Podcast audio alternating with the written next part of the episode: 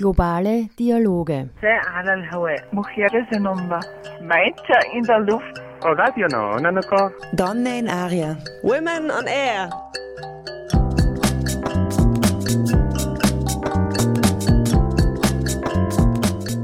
Immer abrufbar auf www.noso.at.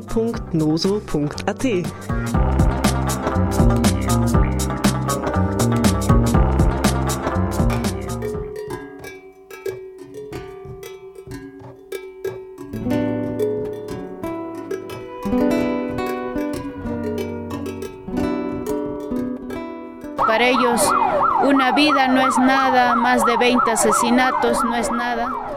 Für sie ist ein Leben nichts. Mehr als 20 getötete Menschen sind nichts. Ich weiß nicht, wie viele von ihnen sie töten werden, bis sie uns endlich irgendwann zuhören.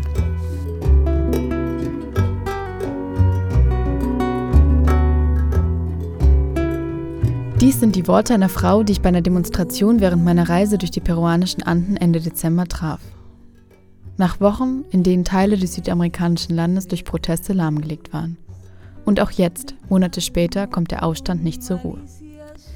Deshalb möchte ich euch, liebe Hörerinnen und Hörer, durch die Worte weiterer peruanischer Frauen in der Revolte gedanklich mit nach Peru nehmen, um gemeinsam nach den Gründen und Wünschen der Protestierenden und der Wut zu suchen, die sich auf den Straßen Perus ausbreitet.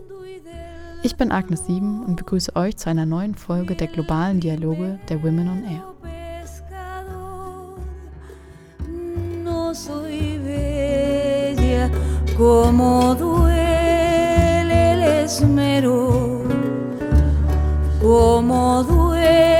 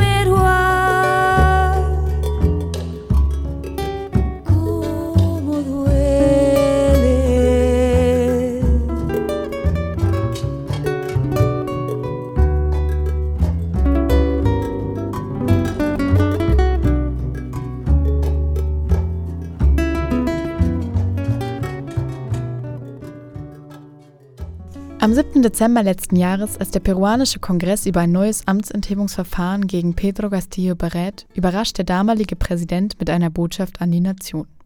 In dieser kündigte er die Auflösung des Parlaments an. Zudem betont er das Ziel der Ausarbeitung einer neuen Verfassung und der Reorganisation des Justizsystems. Pedro Castillo galt zu Beginn seiner Amtszeit besonders für die Landbevölkerung als Identifikationsfigur und war Symbol für einen Bruch mit der politischen Klasse, von der mehr als 80 Prozent der Peruaner glauben, dass sie nur an ihrer eigenen Reproduktion interessiert ist und nicht an Veränderungen im Land. Er selbst stammt aus den südlichen Anden, ist ein Lehrer vom Land und hat sich durch Gewerkschaftsarbeit in die Politik integriert. Ihm gelang es, die verschiedenen ausgegrenzten Identitäten des Landes zusammenzubringen und sie in eine kollektive Erzählung einzubinden. Doch im Amt enttäuschte er viele, folgte er keiner eindeutigen politischen Richtung und war in zunehmende Korruptionsvorwürfe verwickelt. Nachdem er im Dezember versuchte, den Kongress aufzulösen, wurde er seines Amtes vom Kongress enthoben und auf dem Weg in die mexikanische Botschaft verhaftet. Zu Beginn angestoßen durch ein Pro-Castillo-Lager und einem Frust über den Verlust eines Symbols der Mitbestimmung, begannen besonders im Süden des Landes nach der Amtsenthebung heftige Proteste in Form von Demonstrationen, Streiks und Straßenblockaden. Am selben Tag der Amtsenthebung wurde die Vizepräsidentin Dina Boluarte als Präsidentin vereidigt. Dies war zu Beginn ein Akt der verfassungsmäßigen Nachfolge. Doch die darauffolgende Regierungsführung Boluartes wird nicht nur national, sondern international immer mehr kritisiert. Mit der Unterstützung des rechten Parlamentblocks und den Streitkräften geht sie hart gegen die Proteste vor, die vorgezogene Wahlen und ihren Rücktritt fordern. Seit Anfang Dezember sind bereits 66 Personen im Rahmen der Proteste gestorben. Mindestens 48 davon durch Streitkräfte ermordet. Zudem werden über 1300 Verletzte gezählt.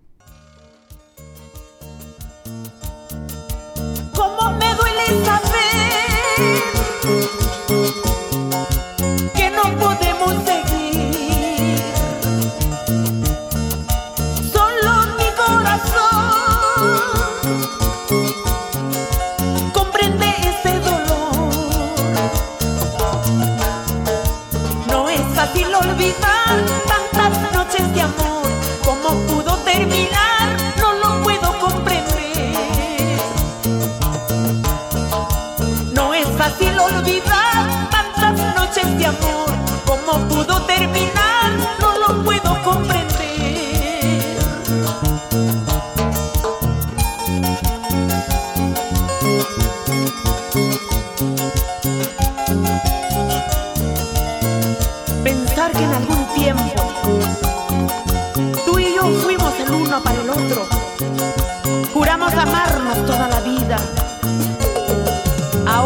Separados estamos. Así es el destino, mi amor.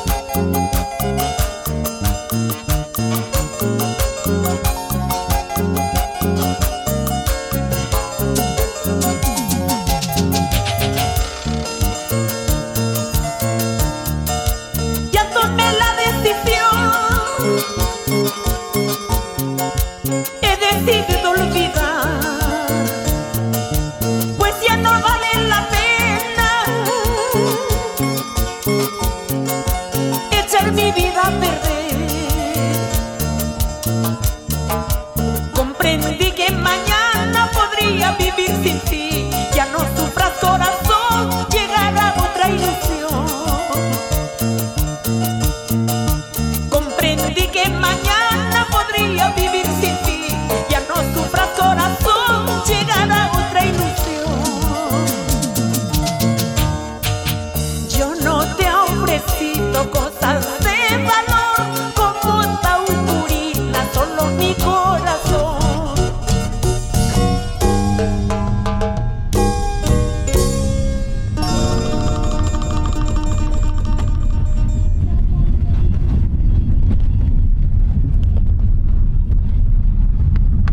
Es war ein Zufall, dass ich die ersten Wochen der Proteste in Peru miterlebte. Aber so war die Reise durch ein atemberaubendes Land auch eine Reise, die von den Stimmen der Menschen in einem politisch gespaltenen Land getragen wurde.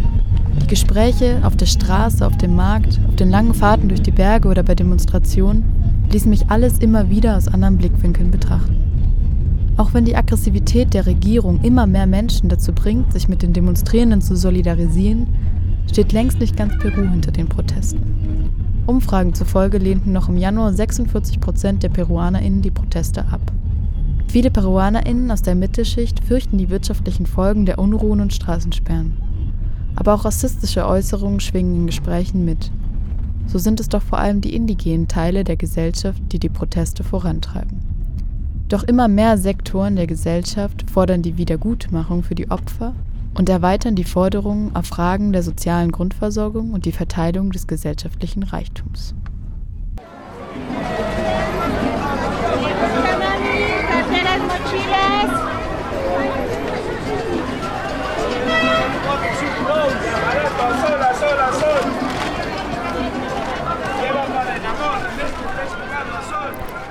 Nachdem die südlichen Regionen des Landes aufgrund von Straßensperren und Streiks wochenlang fast vollständig zum Erliegen gekommen waren, wurden die Verkehrswege zwischen den Jahren wieder geöffnet.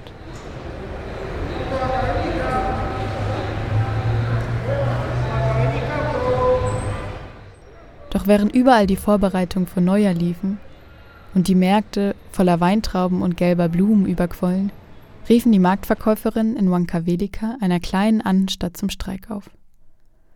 Versunken zwischen den Bergen liegt die Stadt auf einer Höhe von über 3600 Metern und ist die Hauptstadt des gleichnamigen, ärmsten Departamentos Perus.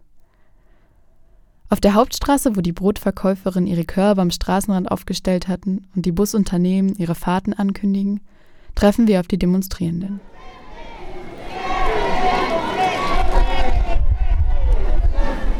Vorneweg zwei Frauen, die ein Banner mit den Gesichtern der Toten halten. Auf dem zentralen Platz der Stadt, auf den Stufen der Kathedrale, findet die Abschlusskundgebung statt. Kinder springen zwischen den Sitzen alten Frauen umher. StraßenverkäuferInnen bieten gepufften Mais zum Kauf an. Als sich die Demonstration aufzulösen beginnt, komme ich mit einer Lehrerin ins Gespräch. El sentir de nosotros actualmente es un dolor profundo. Hemos derramado lágrimas uh, a nivel del Perú y actualmente nos encontramos en luto nacional. Como pueden ver, el, también el árbol de Navidad está ahí embanderado por una bandera ¿no? que lleva por color el blanco y negro. Unsere Gefühle sind in diesem Moment von tiefer Trauer geprägt. Wir haben in ganz Peru Tränen vergossen und befinden uns im Moment in Staatstrauer. Wie man sehen kann, ist auch der Weihnachtsbaum mit einer schwarz-weißen Fahne eingehüllt, die Farben, die uns hier in Peru im Moment repräsentieren. Dina Boluarte vertritt nicht das peruanische Volk, denn sie hat einfach die Regierungsführung übernommen ohne die Wahl des Volkes diese Position zu übernehmen, ist an sich schon ein Staatsstreich und widerspricht der peruanischen Verfassung.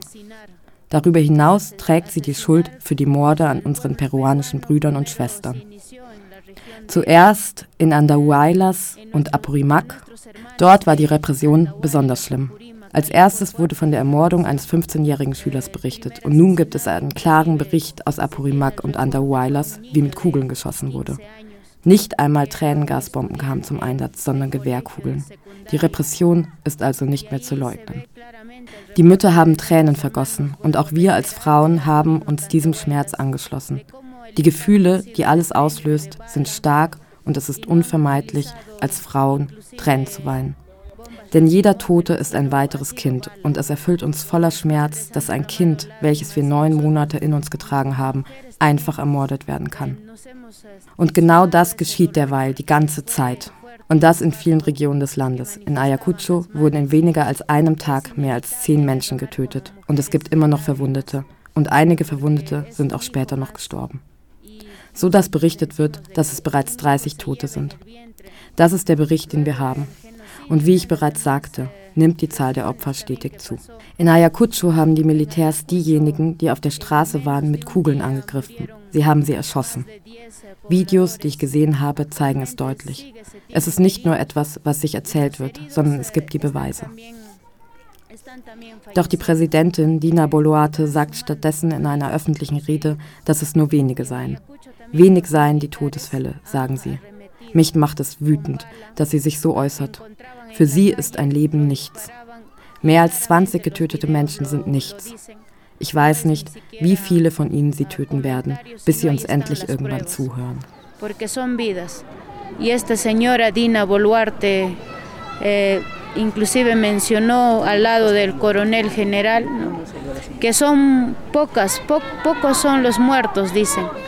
Y es eh, lamentable, indignante que se expresen así. Para ellos una vida no es nada, más de 20 asesinatos no es nada.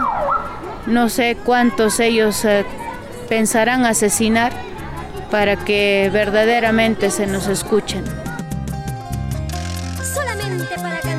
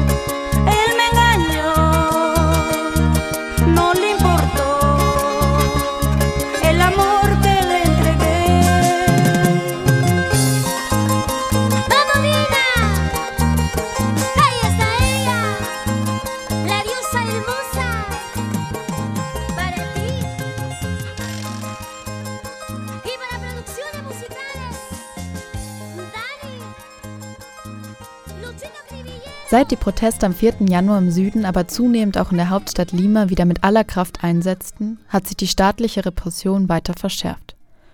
Die Zahl der Todesopfer ist auf 66 angestiegen. Präsidentin Boluarte und die verantwortlichen Ministerinnen leugnen jede Mitschuld, übernehmen keine Verantwortung und scheinen von ihrer Haltung gegenüber der Proteste nicht abzurücken. Im Gegenteil, sie fördern die Aktionen des Militärs, werben öffentlich mit Prämien, um die Militärs für ihre Aktion zu belohnen und verletzen Tag für Tag die Rechte der peruanischen Bevölkerung. Actualmente todo el país está declarado en estado de emergencia.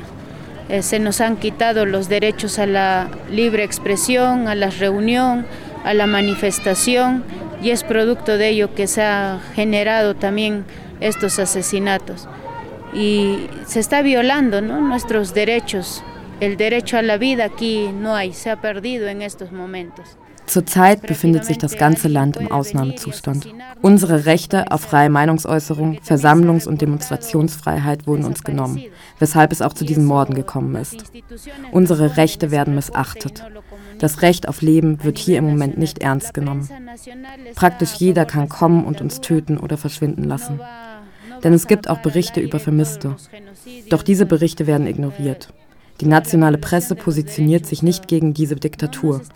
Sie berichtet nicht über die gesamten Morde, über die Verletzung der Rechte, die in unserer Verfassung und auf internationaler Ebene verankert sind. Die nationale Presse vertritt uns nicht. Umso mehr geht ein Gruß an die internationale Presse, wo es vielleicht einige Medien gibt, die die wirkliche politische Krise, den Genozid und die Diktatur, die das peruanische Volk durchlebt, an die Öffentlichkeit bringen. Auch hier in der Region Huancavelica haben wir bei der Demonstration am 7. Dezember seit dem Staatsstreich gegen den Präsidenten Pedro Castillo Repressionen und Misshandlungen durch die Polizeikräfte erlebt. Es wurde Tränengas abgefeuert. Frauen sind davon getroffen worden und Frauen sowie Männer haben diese Verletzungen erlitten. Doch das Büro der Defensoría del Pueblo hat darüber nicht berichtet. Wir haben diese Institution hier in Peru, die Defensoría del Pueblo, eigentlich zur Verteidigung der Rechte der Bevölkerung. Aber sie sind nicht für uns da. Vielmehr schützen sie die staatlichen Interessen. Deswegen erleben wir diese Missbräuche in diesem Land. Die Situation in Peru und Huancavelica ist nicht weit auseinander. In diesen Tagen sehen wir auch hier Verwundete. Am 12. und 13. Dezember gab es Verletzte auf den Straßen, Blut auf den Straßen. Die Polizisten schießen von vorne. Sie schießen auf den Kopf. Es kann nicht in das Auge treffen. Und deshalb sind in vielen Regionen Menschen gestorben. Der Einschlag ist auf den Kopf. Aber nicht, weil es kein Gliedmaß gibt, wo eine Verletzung nicht zum Tode führen würde. Sondern die Polizei erhält von der diktatorischen, faschistischen Regierung den Befehl, die Bevölkerung zu ermorden und zu bedrohen. Damit diese nicht mehr auf die Straße gehen, um zu demonstrieren. Wenn wir auf die Straße gehen, werden sie uns töten. Das ist die Botschaft, die uns die Polizei und das Militär zu vermitteln scheinen. causar la muerte. La policía recibe órdenes de este gobierno dictador fascista eh, de asesinar y amedrentar a la población y que no salga más a manifestarse. Que si salen nos van a matar. Eso es eh, el mensaje al parecer que nos quiere decir también las fuerzas uh, policiales, los militares. Bevor ich mich von der Frau aus Huancavelica trenne, erzählt sie mir noch von ihrer eigenen Rolle bei den Protesten. Sí, nos organizamos en el Frente de Defensa Regional. Cada región tiene su Frente de Defensa del Pueblo. En sí, esa es eh, la organización verdadera que defiende al pueblo. Y ahí se aglomeran todas las organizaciones. Wir sind in der Frente Defensa Regional, einer regionalen Organisation zur Verteidigung unserer Interessen, organisiert. Jede Region hat ihre eigene Frente Defensa.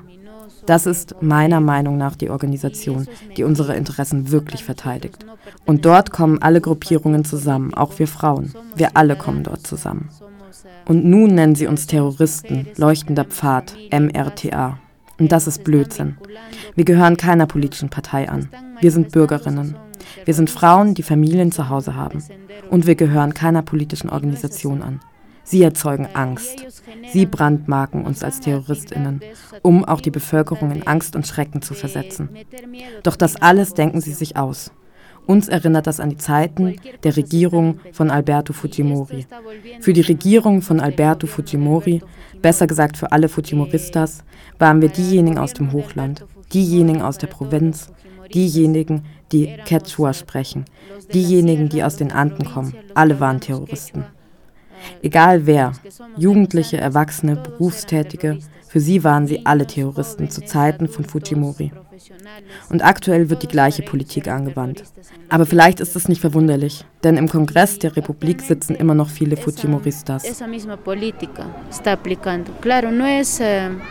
tal vez no es extrañable eso porque en el Congreso de la República siguen los Fujimoristas. Zwischen 1980 und 2000 litt die peruanische Bevölkerung unter einem internen bewaffneten Konflikt, der von den terroristischen Gruppen Leuchtender Pfad und später MRTA ausgelöst wurde. Beide Gruppen missbrauchten die Idee der bäuerlichen Revolution und begannen einen bewaffneten Kampf gegen den peruanischen Staat auf den Schultern der Landbevölkerung.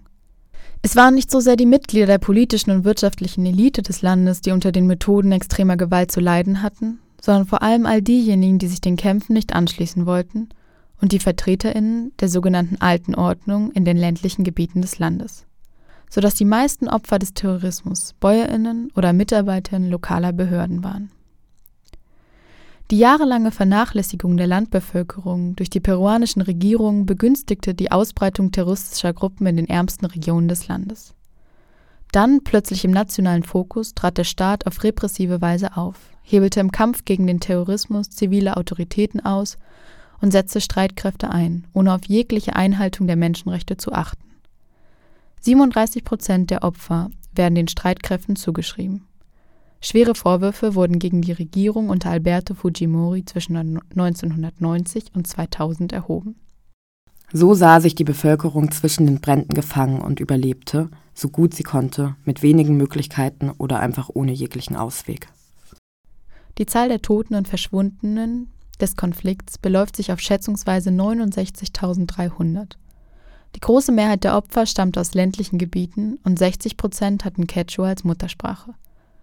Trotzdem scheinen es genau die Teile der Gesellschaft, dessen politische Stimme immer wieder versucht wird, mit dem Vorwurf der Nähe zum Terrorismus zum Schweigen zu bringen. Wie tief außerdem die Wunden der Gewalt in der peruanischen Gesellschaft immer noch sind, finde ich in den Worten einer Ausstellung in der Stadt Huancayo. Hauptstadt einer Region, die stark unter den Jahrzehnten des Konflikts litt. Die Gewalt breitet sich noch heute in der peruanischen Gesellschaft wie eine Epidemie aus. Sie breitet sich aus und reproduziert sich in den verschiedenen Handlungen der Menschen. Sie nimmt nicht nur die Form von physischer, sondern auch von psychischer Gewalt an, die sich in Ungerechtigkeit, Korruption und Straflosigkeit niederschlägt. Gewalt normalisiert sich im alltäglichen Handeln. Vielleicht weil wir immer noch verloren sind, auf der Suche nach einem Ausweg aus der Gewalt, auf der Suche nach einer Heilung, die nur erreicht werden kann, wenn eine Gesellschaft in der Lage ist, ihre Empörung angesichts von Ungerechtigkeit, Gewalt und Korruption wiederzufinden.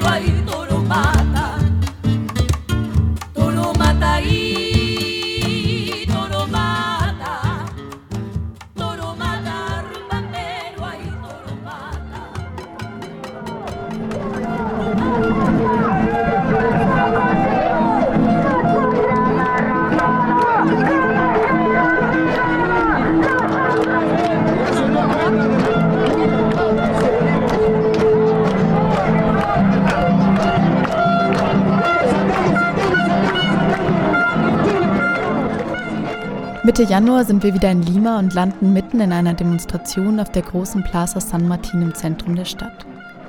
Der Strom der Menschen umkreist den Platz und die Reihen der Polizistinnen, die die große Statue des Begründers der peruanischen Republik bewachen. An einem Bauzaun am Rande des Platzes plakatiert eine Gruppe von Frauen. Verräter, wer gegen sein eigenes Volk schießt. Und 40 Tote aufgrund des Rassismus der Rechten, lese ich auf dem Plakat. Die Frauen tragen grüne Halstücher, die Farbe der feministischen Bewegung Lateinamerikas.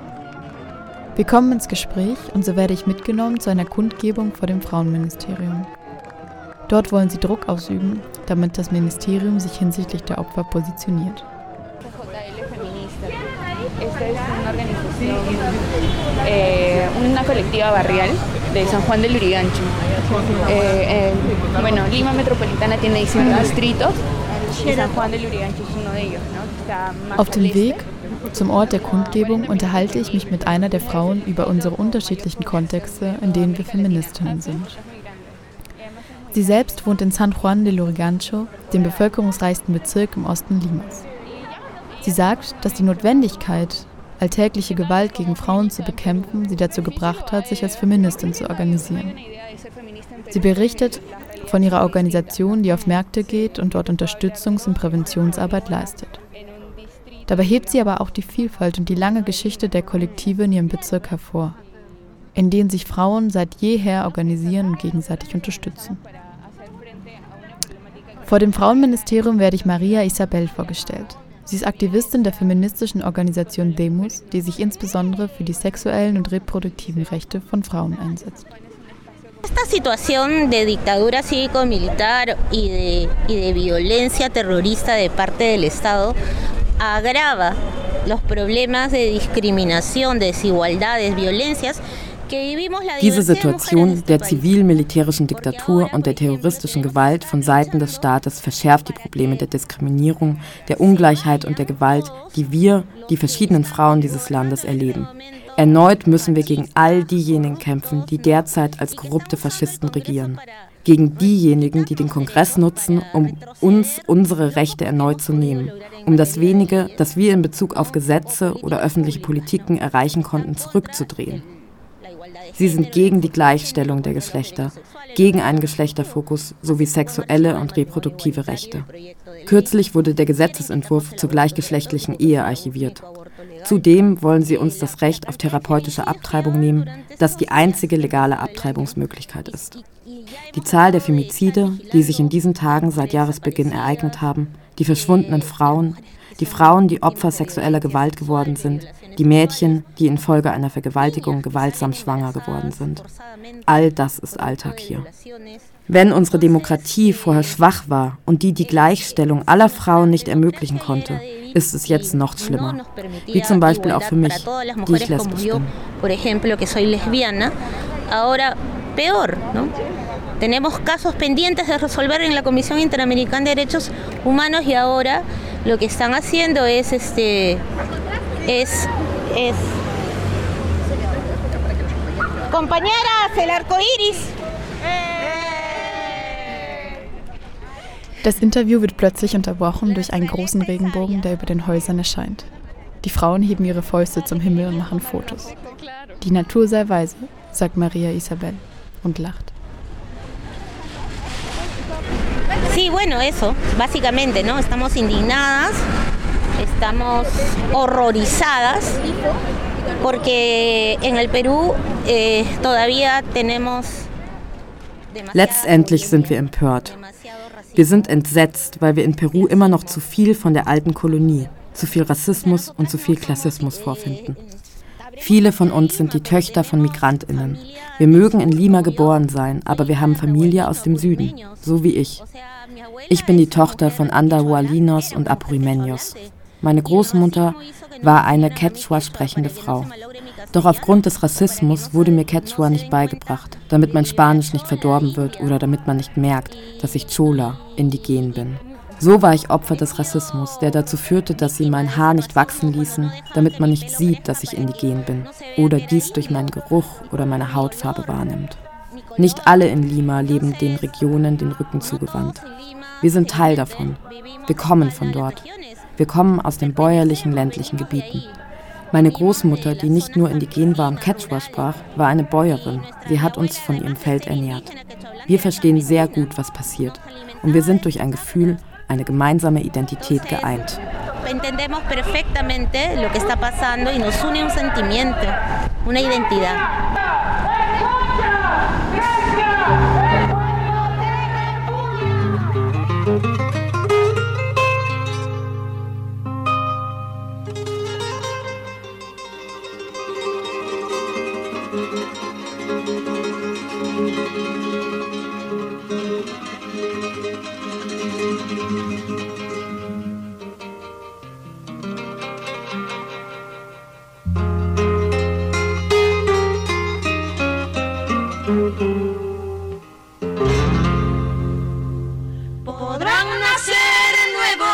Christus.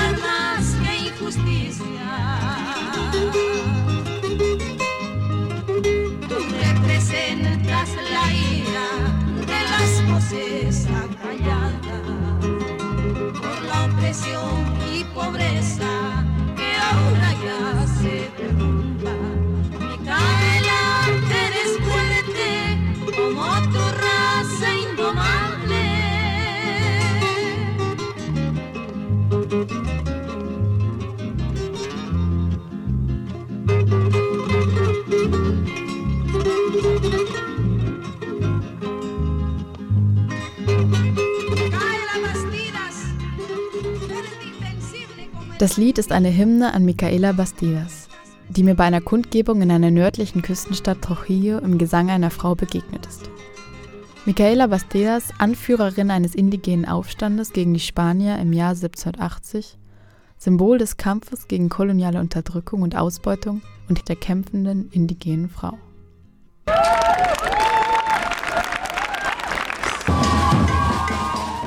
Wieder in Wien lerne ich am 8. März, den Frauenkampftag, auf einer Demonstration Jenny kennen. Sie ist Peruanerin, aber lebt seit Jahren in Wien. In einem Gespräch erklärt sie die Hintergründe der Proteste.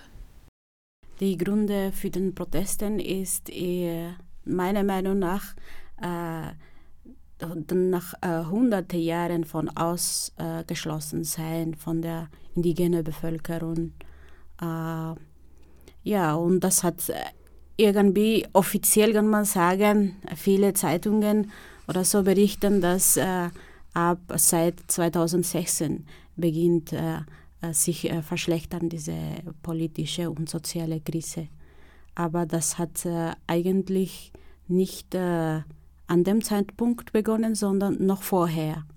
Ja, weil äh, es ist äh, wichtig zu benennen, dass äh, im 90er Jahre der Präsident Alberto Fujimori nach der, äh, äh, nach der sozialen und wirtschaftlichen Krise auch äh, den Kampf gegen den äh, Sendero Luminoso in, in Klammer gewonnen hat, ja, äh, quasi das Land gerettet hat. Ja, und äh, die Leute, viele jetzt haben diese Erinnerung. Aber auf andere Seite, er hat den äh, quasi gewaltigen Neoliberalismus etabliert. Ja, wo viele Bodenschätze und Ressourcen äh, quasi äh, verschenkt wurden.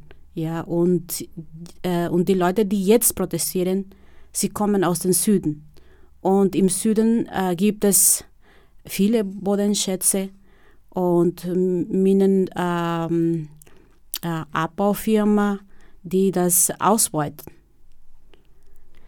Hast du das Gefühl, dass sich seit den 90er Jahren auch die Situation der sozialen Gerechtigkeit verschlechtert hat? Das war schon immer. Das ist äh, hunderte Jahre von Ausgeschlossenheit, wo die Leute nicht in der Politik sich beteiligen können äh, für ihre eigenen Rechte. Sie wurden immer reprimiert, ja, durch wirklich gewalttätig. Es ist nur, dass in den 90er Jahren die Korruption auch ganz strukturell sich befestigt hat, weil äh, seine Strategie, die die großen Konzernen einfach äh, die, die Ressourcen zu verschenken und dass die Leute zum Beispiel keine weniger Rechte haben, wenn eine Minenabbaufirma kommt und sagt, da gibt es Gold und du musst weggehen, zum Beispiel meine eigenen Eltern, ich komme aus einem kleinen Dorf in Apurimak aus dem Süden. Äh, wir haben keine Papier, wo steht, äh, dass äh, das unser Land ist oder unser Haus ist. Ja, und viele von denen gibt äh, im ganzen Land, die Leute haben keine Rechte auf, äh, wo, auf den Ort, wo sie wohnen. Und das ist das Problem, weil die nur ähm, äh, 18 Prozent von was es äh, gesteuert wird von den Minenabbaufirmen äh, werden äh, bleiben im Land. 82 Prozent, das ist für sie. Hm. Das ist eine enorme äh, ja, Reichtum, aber nicht für, im Gunsten der Bevölkerung. Und ich glaube, es ist ein äh, ökonomischer Faktor, warum sie jetzt auch protestieren. Aber sozial, äh, äh, sie wurden auch immer diskriminiert. Und in den Protesten, man hat gesehen, dass die Politiker, die Parlamentarier und selber die Präsidentin Dina Boluarte ihnen gesagt hat, zum Beispiel, äh, dass, äh, dass sie keine Rechte haben zum äh, zum Verlangen, dass sie weggehen muss. Mhm. Dass, äh, die, dass eine neue äh, Verfassung äh, geschrieben wird. Sie hat gesagt, äh, lieber bitten Sie bitte, dass ich eine Schule aufbaue, eine Brücke aufbaue, aber nicht, dass ich gehe. Es ist nicht nur, dass sie gehen, sondern die ganze Struktur sich verändert. Dass die äh, äh, Bevölkerung die Mehrheit ausgeschlossen ist, dass sie sich beteiligen. Das ist eine, eine systemische Krise, wo jetzt derzeit das Parlament die Macht hat. Die Konzentration der Macht ist in Lima und im Parlament. Hm. Hast du das Gefühl, dass sich seit Beginn der Proteste, also der Auslöser direkte war ja vielleicht so die Amtsenthebung von Castillo, aber dass sich seitdem die Proteste auch verändert haben und viel konkretere Forderungen sich aufgestellt haben? Äh, nein, das, äh, ich, ich werde zurückgehen von, am Anfang, wo ich gesagt habe, äh, auf den 90er Jahre, der, der Präsident Fujimori hatte eine Tochter, sie heißt Keiko Fujimori. Und die hat kandidiert äh, in 2011. Also das ist eine Erbe von der Diktatur seines Vaters. Mhm. Und sie hat seitdem also gut ähm, äh, sich äh, verbunden mit den anderen Parteien, die rechtsextreme sind. Und äh, ja, äh, in 2016 zum Beispiel hat sie kandidiert. Ja, und sie hat nicht gewonnen. Mhm. Und seitdem hat sich die Krise, die Krise verschlechtert. Warum? Weil sie nicht akzeptieren wollte, dass Pedro Pablo Kuczynski, der, der, der, äh, der Präsident äh, äh, wurde, äh, gewonnen hat. Und im Parlament hat sie, hatte sie die Mehrheit. Mhm. Und bis jetzt, das hat, sie hat einfach äh, äh, sich alliiert mit den anderen und ständige quasi gestört die, äh, ja, dass, dass im Gunsten der Bevölkerung die, Präs die Präsidenten oder andere Parlamentarier äh, oder auch neue politische Kräfte, besonders Linke, verhindert wurden. Und das ist ganz schlimm, weil jetzt die regieren die, die Rechten. Mhm. Also keine soziale Bewegungen. Sie haben die Gewerkschaften auch äh, äh, in Zeiten der Fujimori-Vater auch äh, verhindert und äh, dass das nicht mehr als Organisation existieren. Und die Resultate, jetzt kann man sehen in den Protesten, dass die Leute gehen einfach zu protestieren. Es gibt wenige Vereinigungen oder dass sie sich organisieren und jemanden als äh, Repräsentant äh, schicken zu den Politikern, wo sie ihre Bedürfnisse oder äh, was sie verlangen äußern können. Ja, es gibt äh, deswegen schwierig, dass es einen Dialog gibt. Aber es gibt auch, es ist nicht möglich, einen Dialog mit einer, äh, ich kann äh, im äh, in großen Worten vielleicht sagen, was die Bevölkerung sagt, eine Mörderin äh, zu sprechen. Es gibt nichts zum Sprechen mit ihr. Hm. Ja, für, für die Leute, die protestieren und für viele, äh, Dina Boluarte ist eine Mörderin und eine Diktatorin. Ja, es hat sich etabliert und es befestigt sich äh, jetzt eine Diktatur. Peru ist keine Demokratie mehr. Die Leute haben keine Rechte.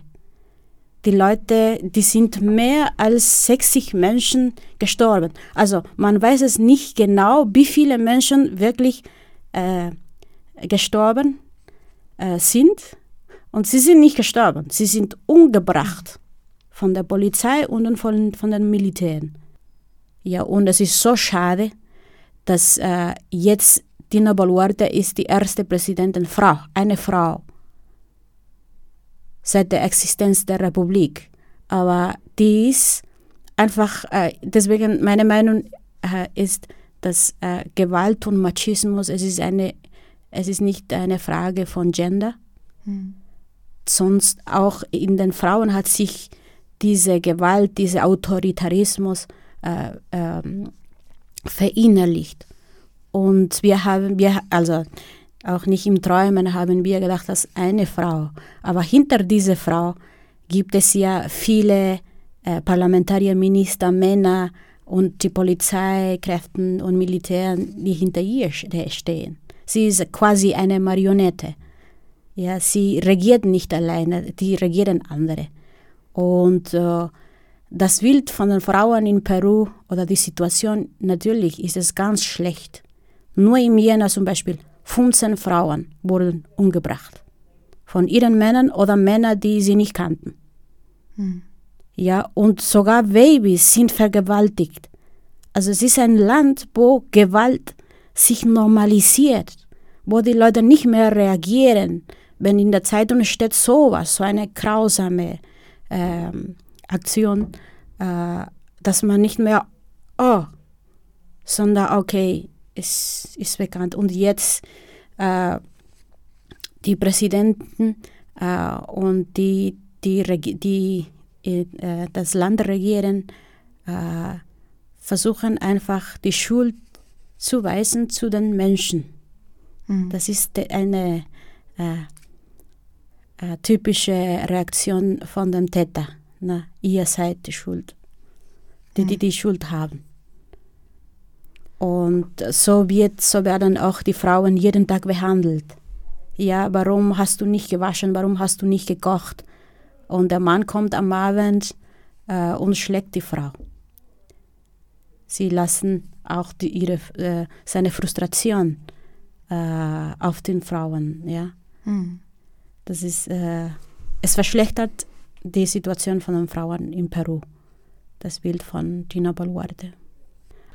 Und du hast gesagt, es gab keine, also nicht so viele Vereinigungen, Gewerkschaften. Aber hast du das Gefühl, dass sich jetzt daraus neue Bewegungen entstehen? Also zum Beispiel eine neue indigene Bewegung oder auch die Frauen sich anders vernetzen im Protest? Uh, ja, es ist eine Chance, finde ich, aber es ist noch nicht jetzt klar. Also man sieht nicht, dass es uh, eine klare oder vielleicht man sieht das nicht, weil die, äh, die Presse, äh, schreiben nicht über die Realität. Schreiben sie nicht, dass die aus dem Süden, dass die Frauen, sondern die sind schuld, die sind Terroristen, die sind Kriminellen und alles Mögliche. Ja, mhm. äh, ich wohne hier, ich kann es nicht, äh, das äh, äh vielleicht äh, ganz äh, deutlich das sagen, aber man sieht es auch in den durch die alternative Presse, dass die Frauen zum Beispiel stark sich beteiligen in diesem Protest. Früher am Anfang, man hat gesehen, dass sie für die Protestierenden kochen. Hm. Ja, und dass sie versuchen äh, einfach, dass sie alles haben, damit sie weiter protestieren, weil das sind, die sind ja seit Dezember drei Monate ungefähr, ja. Und das war, ich glaube, bis ungefähr Jänner. Aber ab Jänner, man hat gesehen, dass die Frauen gehen vorne. Nicht nur Frauen, die aus dem Süden gekommen sind. Äh, man hat in Lima nie gesehen, vielleicht für viele Menschen, äh, dass die Frauen und die Männer mit ihrem äh, Kostüm, äh, mit, ihrem, äh, mit ihrer Kleidung, mit, ja, äh, bunte Kleidung mhm. kommen und auf der Straße im Zentrum von Lima spazieren. Ja? Mhm. Und aber jetzt, man sieht es. Äh, in anderen Worten, sie sagen, wir sind da. Ihr habt uns ausgeschlossen, ignoriert und diskriminiert, aber jetzt genugt. Mhm. Ja, man hat nur diese Menschen in einem Foto oder in Cusco gesehen und damit sie, die Touristen sich ein Foto machen lassen. Und äh, sogar in den letzten, vor zwei Wochen gab es einen Fall von einer Frau, also von den Frauen, die aus Puno, aus dem Süden gekommen sind und die auf der Straße gingen mit ihren kleinen Kindern und Babys auf den Rücken. Ja, sie tragen auf den Rücken die Babys und das ist so, ich kenne das, weil meine Mutter auch das so mit uns äh, immer uns mitgenommen hat, wurscht, was sie gemacht hat. Und ich verstehe ganz klar, für, ein, für den Bildungsminister äh, hat es bedeutet, oh, äh, warum äh, äh, benutzt eure Kinder als Schutz? Mhm. Ja, weil die Polizei hat diese Frauen attackiert, also mit ähm, Tränengas, ohne Grund. Diese Frauen hatten nur ihre Kinder und nichts. Kein Stein oder kein Holz, irgendwas. Und sogar die Tiere äh, schützen ihre Kinder. Aber er, er versteht nicht. Mhm. Wie alle Politiker oder Menschen, die nie äh, in diesen Orten, in diesen äh, Dörfern waren, sie haben keinerlei Ahnung, was für ihre Welt ist. Also die Politiker haben bis jetzt regiert, ohne ihren eigenen Land zu kennen, weil diese Menschen sprechen ja viele nicht äh, Spanisch, sie sprechen Aymara oder Quechua. Also sie, sie leben in einer anderen Welt. Mhm. Also sie, es gibt im, im Parlament nicht jemanden, der spricht Quechua oder Aymara oder Shipibo oder also es ist eine, ein gespaltenes Land immer schon gewesen. Und die Politiker sagen, ja, Pedro Castillo hat äh, uns als, als Land getrennt. Wir waren schon immer getrennt. Und diese Menschen waren immer schon unterdrückt, ausgebeutet, sklavisiert. Ja, äh, bis äh, 1969. Diese die Leute die aus dem Süden oder im ganzen Land war besetzt von feudalen Herren. Ja, also die Eltern von diesen Politikern, Elite, äh, Menschen, äh, ihre, ihre Eltern vielleicht, äh, ihre Familie. Und die haben diese, diese Leute äh, sklavisiert. Diese Leute hatten keine, kein Recht über ihr Essen, über ihr Mais oder Papa, was sie angebaut haben oder ihre Dörfer. In meinem eigenen Dorf, mein Großvater hat für diese feudalen Herren gearbeitet und gratis. Und was war die Bezahlung? Alkohol. Und das war bis 1969 bis ähm, äh, ein Präsident, ich erinnere nicht, entschuldige kurz äh, den Namen, und seitdem haben sie Rechte auf ihren Boden. Also die wurden äh, einfach äh, rausgeschmissen, die feudalen Herren. Und auch hat ein, es wurde eine große Reform, Bildungsreform, Gesundheitsreform äh, stattgefunden. Ja, seitdem haben die Leute ein bisschen, äh, die sind inkludiert in der Gesellschaft. Mhm. Ja, aber jetzt, als es für die Leute mit dieser Krise ist, in der Vergangenheit zurückzugehen, das ist eine quasi Retraumatisierung äh, für, für viele Menschen. Deswegen, sie haben jetzt keine Angst. Diese jungen Leute, die gestorben sind, die mehr als 60, die waren nicht äh, 40 Jahre oder einige, ein paar, aber die waren ganz junge Menschen, 15, 14, 16, 18, 20. Also diese jungen Menschen, die sind Kinder von diesen Leuten, die ausgebe ausgebeutet sind, Jahrhunderte Jahre. Und was, was denkt man, wenn man ganz arm ist? Diese Leute sind arm. Sie haben, und man, man, denkt sich, man denkt sich, warum gehen diese jungen Menschen? Es ist so gefährlich. Sie wissen nicht, oder was? Ja, wenn man arm ist, hat man nichts mehr zu ver verlieren. Mhm. Man geht einfach.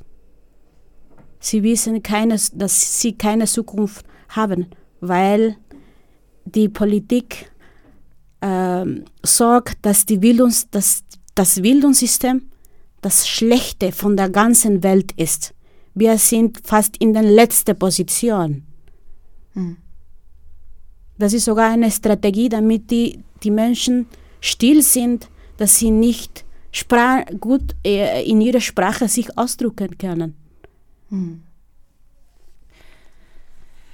Ja, und du lebst jetzt aber schon, hast du eben erzählt, seit über zwölf Jahren hier in Wien. Und was bedeuten diese Proteste jetzt für dich, wenn du das siehst, dass die Menschen so viel riskieren für Veränderungen? Ja, das, äh, ich lebe hier äh, und ich glaube seit Dezember, äh ich fühle mich nicht mehr hier. Ich bin mehr dort. Mhm. Und als Migrantin habe ich versucht, als Frau auch, äh, versuche ich immer äh, hier zu bleiben und das ist meine neue Heimat und ich muss die Sachen von Peru dort lassen und aber jetzt äh, diese Krise hat mir gezeigt, dass ich jetzt zwei Heimaten habe und äh, natürlich es hat eine große Wirkung, ich glaube auf die Psyche auch weil dort sind meine Familie, nicht nur meine Familie, ich war Lehrerin in meinem Land, ich habe ganz arme Kinder in der Schule unterrichtet, außerhalb von Lima. Und ich weiß es, was für, was für Bedürfnisse hatten und eine Hoffnung, aber die einfach gleich in der Schule diese Hoffnung ver verloren haben, ja. Und ich habe in, an alle diese Kinder und alle diese Jugend uh, gedacht aber zwischen all der Gewalt, die du auch beschreibst, hast du trotzdem das Gefühl, dass es gewisse Hoffnung gibt? Zum Beispiel auch, dass diese kollektive Erfahrung des Protests diese Gewalterfahrung mit neuen Erfahrungen sozusagen überdeckt? Mm, Hoffnung. Mhm. Äh, Hoffnung haben wir. Ich habe Hoffnung und die Leute sind noch auf der Straße wie sie jetzt, weil sie Hoffnung haben. Mhm. Und die Hoffnung ist, dass äh, wir einmal irgendwann äh, uns vereinen, weil Peru ist multikulturell. Mhm. Ja, und dass alle sich beteiligen können in der Entwicklung und Veränderung des Landes.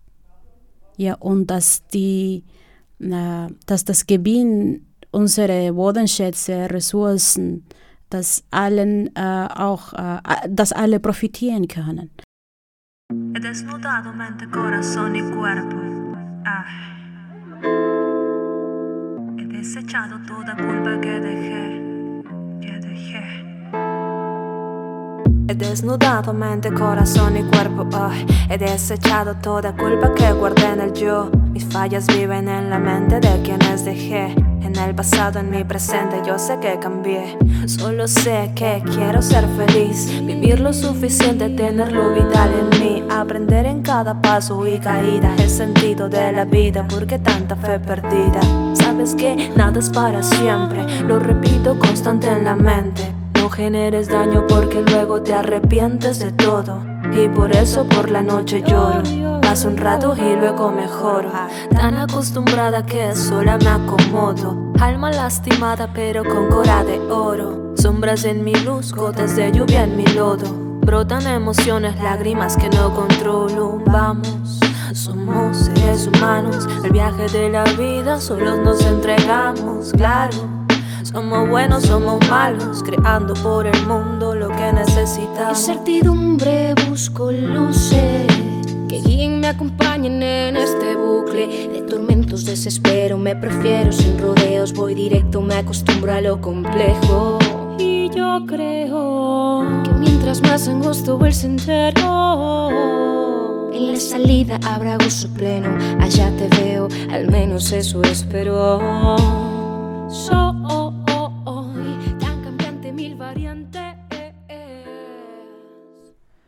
Mit Gedanken an die Menschen und vor allem Frauen auf der Straße in Peru verabschiede ich mich von euch und danke ganz herzlich allen Beteiligten und auch euch fürs Zuhören.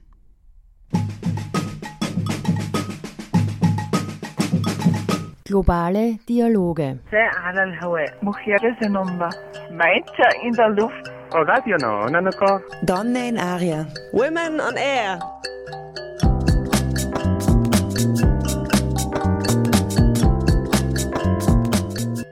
Immer abrufbar auf www.noso.at.